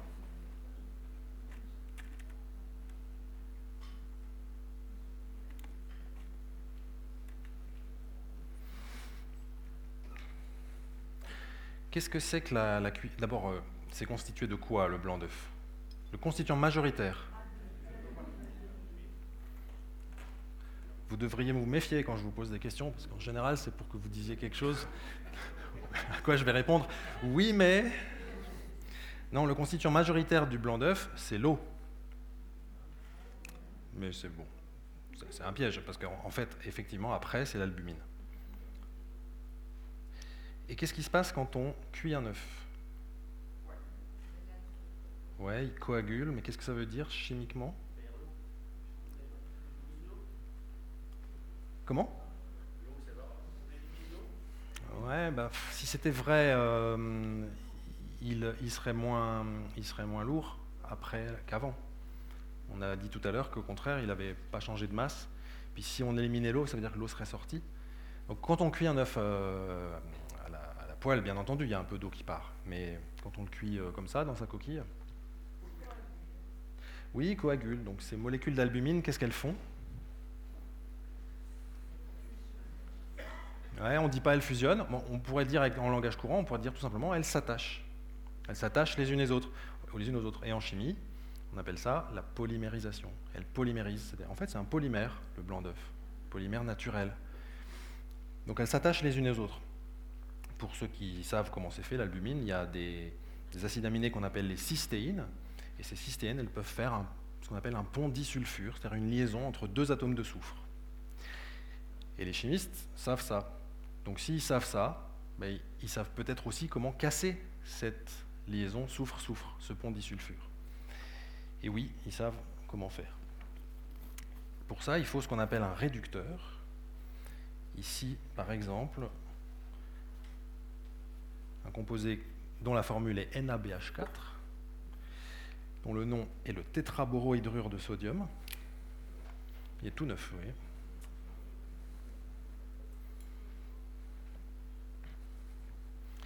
Et on va essayer d'en mettre un petit peu. Bon, en chimie, normalement, on, pèse hein, avant de faire les expériences. Là, ça, c'est vraiment... Je crois qu'il y a des professeurs de chimie dans la salle. Euh, m'en voudrait pas trop. Je ne sais pas si j'en ai mis assez, on verra. Donc j'ai fait des petits bouts pour euh, faciliter le contact. Puis ce qu'on fait aussi euh, souvent en chimie, c'est ajouter un solvant. Pour la même raison, pour faciliter le contact. Tout petit peu d'eau.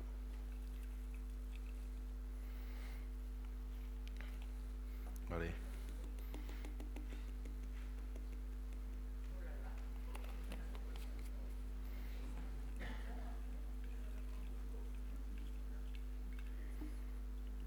Alors on va regarder ce qui se passe. On va le laisser décuire tranquillement.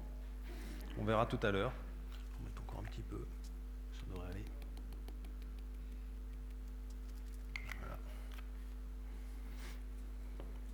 Ça nous laisse le temps de faire euh, une autre question.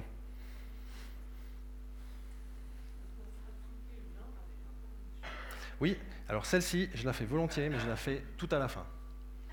Parce qu'un cornichon grillé, ça sent vraiment pas bon. je n'aurais pas envie de rester.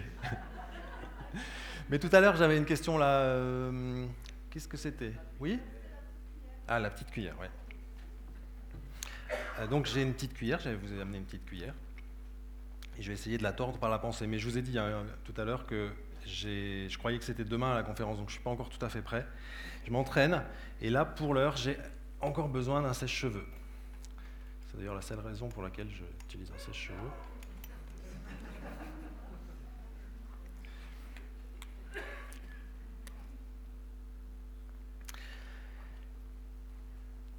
Voilà. Donc je, je vais essayer de me concentrer sur cette petite cuillère et essayer de la tordre.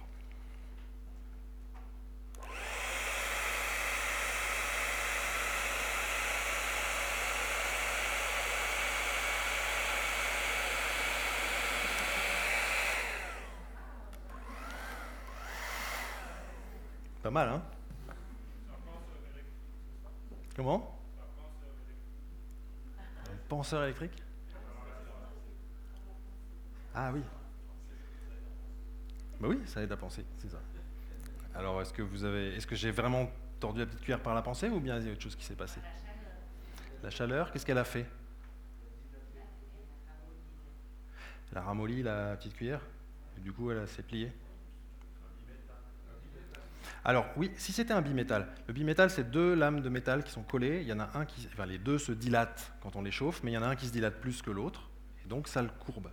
Mais quand on refroidit, quand on laisse refroidir un bilame, euh, qu'est-ce qui se passe? Il se redresse puisqu'il refroidit. Donc là, ça ne peut pas être ça. Et d'ailleurs, il n'y a qu'un seul métal ici. Donc on va peut-être essayer de rester sur cette hypothèse qu'on a ramolli la cuillère et que ça l'a fait pencher. puis on va essayer de tester cette hypothèse. On va avoir une approche popperienne, hein, du nom du philosophe des sciences Karl Popper, qui dit que faire de la science, c'est essayer de prouver que nos hypothèses sont fausses. C'est l'inverse du complotisme, qui est d'essayer de prouver que notre théorie est vraie en cherchant tous les arguments possibles et imaginables. En science, on fait le contraire. Si l'hypothèse résiste, ben, on pourra considérer qu'elle est en tout cas valable, valide pendant un moment. Donc qu'est-ce que je vais faire? Au lieu de la mettre comme ça, je vais la mettre comme ça.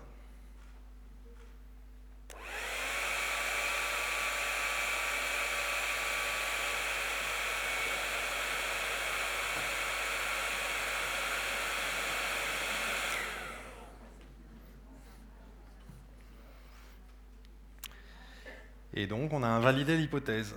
Merci Karl Popper. C'était pas ça. Ouais, en fait, vous ne pourrez pas trouver parce que ça ne pourrait pas fonctionner avec n'importe quelle petite cuillère. C'est une petite cuillère que j'ai trouvée dans un magasin de farce et attrape. Parce que vous pouvez, imaginer, quand on met ça dans une tasse de thé, ça, ça gicle, ça va très très vite, c'est pas comme avec de l'air chaud. Hein.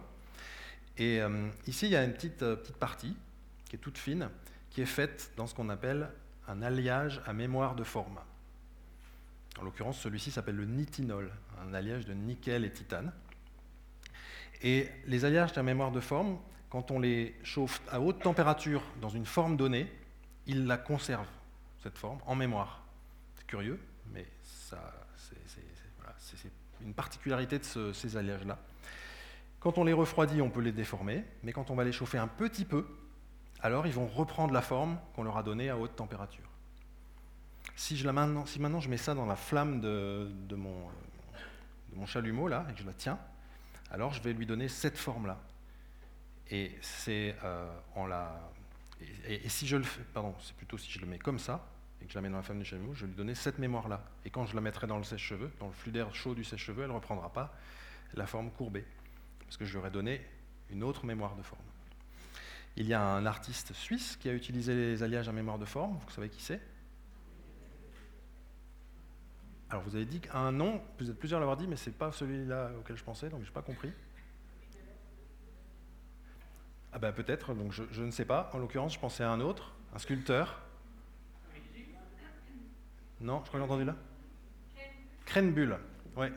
Étienne Crenbull, euh, dans un musée où le soleil passe de temps en temps sur l'œuvre et le chauffe, et du coup l'œuvre se, déplace, se déforme. Par contre, il faut aller la, reconfigurer avant la fois suivante. Entre-temps, notre blanc d'œuf... Oui, il y a des explications, c'est un peu compliqué. C'est vraiment la, structure cristalline du, métal, de l'alliage, qui est modifiée. Et euh, en chauffant, on lui permet de, retrouver cette euh, structure cristalline qui est plus stable. Quand on est froid, elle est toujours plus stable, mais comme c'est trop froid, le métal ne peut, pas se, euh, peut pas se déformer pour des raisons cinétiques, de vitesse. Hein, vous avez souvent comme ça des phénomènes où la cinétique est bloquée parce, parce que la température est trop basse, et bloquée dans une forme qui n'est pas la plus stable. Mais quand on chauffe un petit peu, la cinétique se débloque et on arrive à la forme la plus stable. Donc je vous disais que l'œuf a décuit en attendant, et non seulement il a décuit, mais il est monté en neige. Donc ça c'est assez intéressant. Hein. La prochaine fois que vous, avez plus, vous voulez faire des blancs montés en neige et que vous n'avez plus que des œufs cuits, vous mettez du tétraborohydrure de sodium dedans. Et surtout, vous n'en mangez pas. c'est ça, ça serait vraiment pas prudent. Euh, donc cette, euh, hydrure, là, il arrive à casser les, euh, les ponts disulfure, mais en plus, l'hydrure réagit avec l'eau pour, former de l'hydrogène, qui est un gaz. Et ce gaz hydrogène, bah, il fait mousser l'œuf, puis ça fait, ça fait monter en neige. On a encore une dizaine de minutes, donc si vous avez envie, on peut encore en traiter une ou l'autre. là, oui.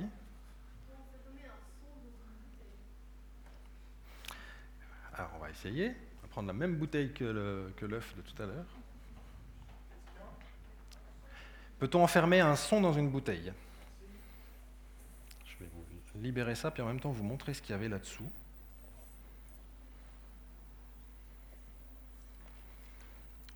je, dois le descendre, on fait volontiers des photos après si vous voulez. Voilà. Je vais d'abord fabriquer le son. Et puis une fois que j'aurai fabriqué le son, je vais essayer de l'enfermer dans cette, euh, cette bouteille.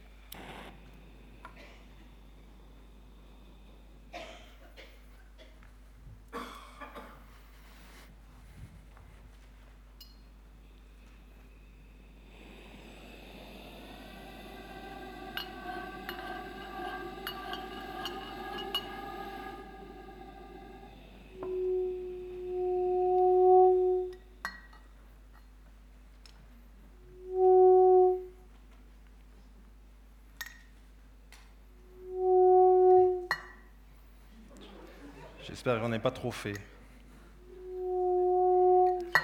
Ouais, ça m'inquiète, il y en a beaucoup là. hein. Voilà, vas-y. Ça va.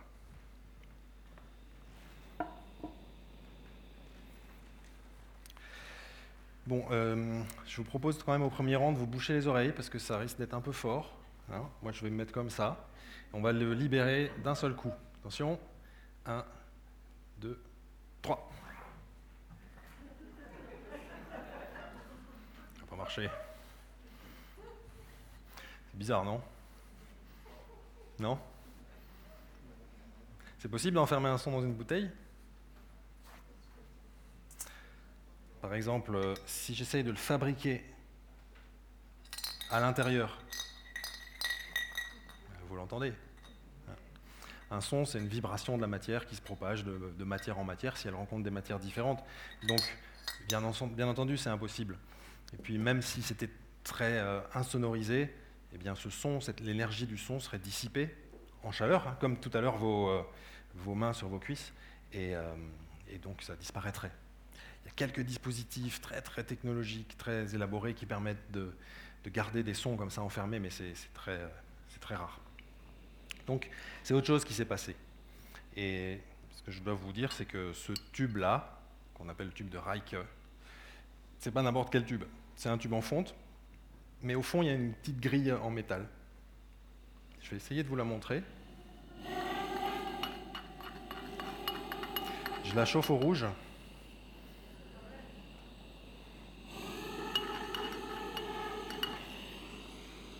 Je ne sais pas si vous voyez. Donc elle est chauffée au rouge. Et puis, ben, évidemment, elle, se refroidit. Comment? Avec, l'air qui est autour. Et l'air chaud, qu'est-ce qu'il fait? Il monte. Donc l'air chaud monte. Et il est remplacé par de l'air froid qui refroidit la grille, du moins en surface. Et la chaleur dans le métal, elle va se déplace très vite, donc elle réchauffe l'air. Et du coup, l'air va monter comme ça par petits à-coups. Et ça, de l'air qui vibre dans un tube, c'est quoi? C'est un instrument de musique, voilà. Donc, euh, mais si je le bouche, le tube, ça s'arrête. Si je l'incline aussi. Parce que l'air peut plus monter, l'air peut plus monter.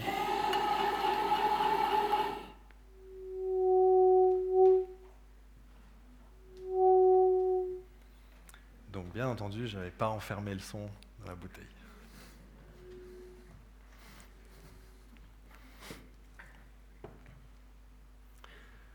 On a peut-être le temps, avant de faire le cornichon, je ne l'ai pas oublié, peut-être le temps d'en faire encore une ou deux, mais moi je vous propose, parce que j'en ai deux, trois qui sont très très courtes. Oui, ça on peut faire, par exemple. Est-ce que le billet américain, comment on peut sa- savoir s'il est faux? Alors voilà, un dollar, voilà un aimant. C'est un aimant très puissant, hein, c'est un aimant euh, néodyme. Mais je peux attirer le, dollar avec l'aimant. S'il était faux, je ne pourrais pas. Et avec les billets de banque euh, européens, ça ne fonctionne pas non plus. Les billets américains sont imprimés avec une encre magnétique qu'on appelle ferrofluide. Et du ferrofluide, j'en ai ici dans ce petit récipient. Comme c'est petit, j'ai besoin de vous le montrer avec une, euh, une caméra.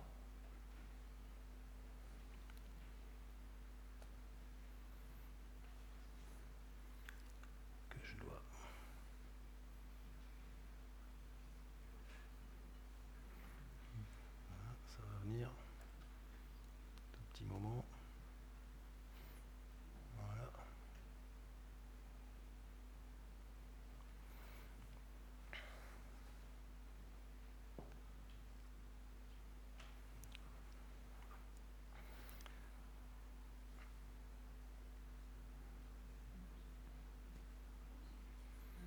cette, cette encre ferrofluide, c'est en fait comme un aimant qu'on aurait broyé tellement, tellement fin que quand on le, met dans une, huile, euh, le mouvement brownien, c'est le mouvement des particules, le réhomogénéise en permanence, même quand il y a une force qui tire dessus, en l'occurrence la force magnétique ici.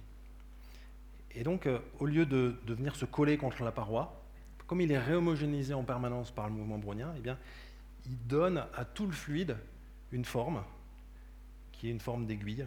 C'est assez facile à expliquer pourquoi ça fait des aiguilles. Ça, c'est un clou. Euh, si je vous mets du blanc derrière, vous verrez mieux.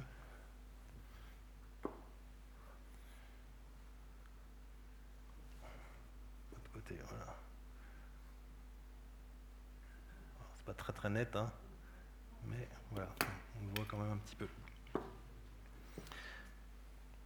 Et voilà l'explication simple du, euh, billet de banque. Il suffit d'un aimant assez puissant pour arriver à voir si le, billet est faux. Alors il peut être faux en ayant été imprimé avec de l'encre ferrofluide, bien sûr. Hein. Mais déjà, si on ne peut pas l'attirer, c'est qu'il est, très probablement faux. Autre question, euh, est-ce que ben, vous savez peut-être quelle est la puissance d'un coton-tige?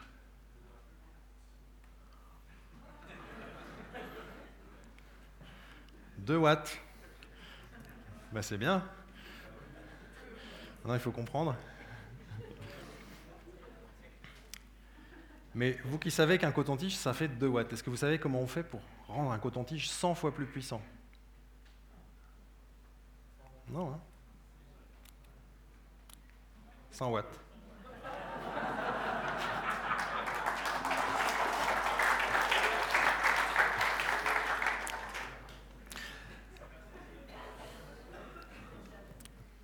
Bon, je crois qu'il est temps de faire notre lampe à cornichon.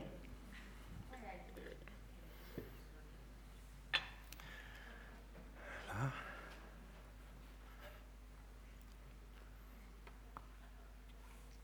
Je vais vous faire un peu de place. Je vais, je vais le tenir en haut après. Euh, il est très beau.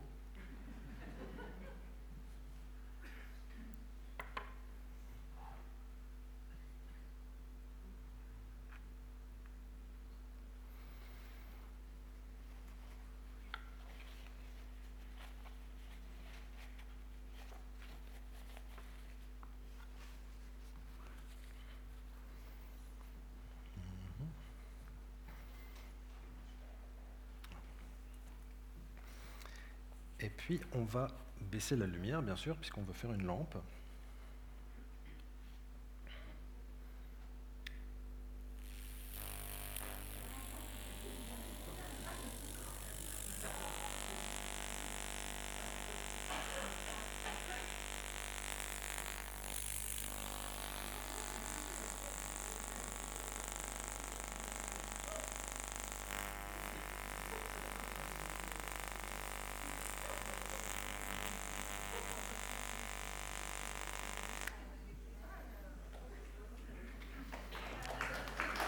Merci pour votre attention.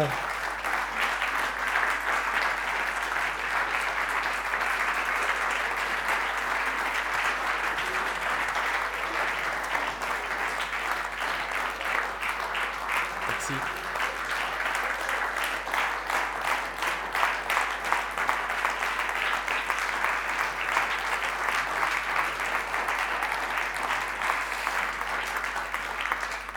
Et merci à Loïc qui a assuré ça parfaitement bien.